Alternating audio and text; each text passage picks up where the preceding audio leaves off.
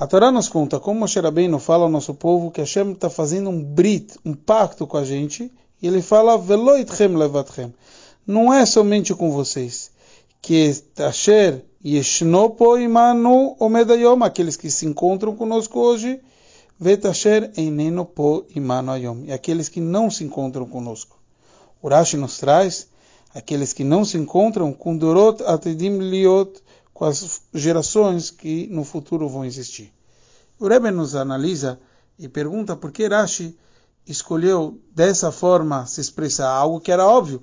Se o povo inteiro estava lá, quem é essas pessoas que não se encontram? Pessoas que no futuro vão existir. Porque ele está falando, estou fazendo pacto com todos. E já estava todo o povo lá, até as crianças. Então quem seria? Óbvio que as futuras gerações. E por que aqui não veio nos explicar o como Deus está fazendo esse pacto com aqueles que não se encontram? Será que é através de fazer com os pais ele está fazendo com os filhos? O Rebbe nos explica, Kiracha quer explicar que esse pacto é da mesma forma, é literalmente igual com os que se encontravam lá do que aqueles que não se encontravam lá. Ou seja, o pacto é conosco, assim como foi com o pessoal que se encontrava lá. Não é porque ele, Hashem fez esse pacto com as gerações anteriores, e já que a gente vai descender deles, a gente está por tabela conectado a Hashem. Não.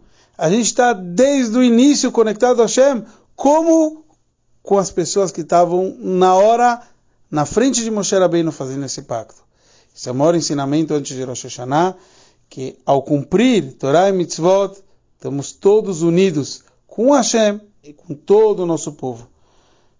Então, a união perfeita, cumprindo Torah e Mitzvot, um Shana Tová, um ano bom e doce a todos.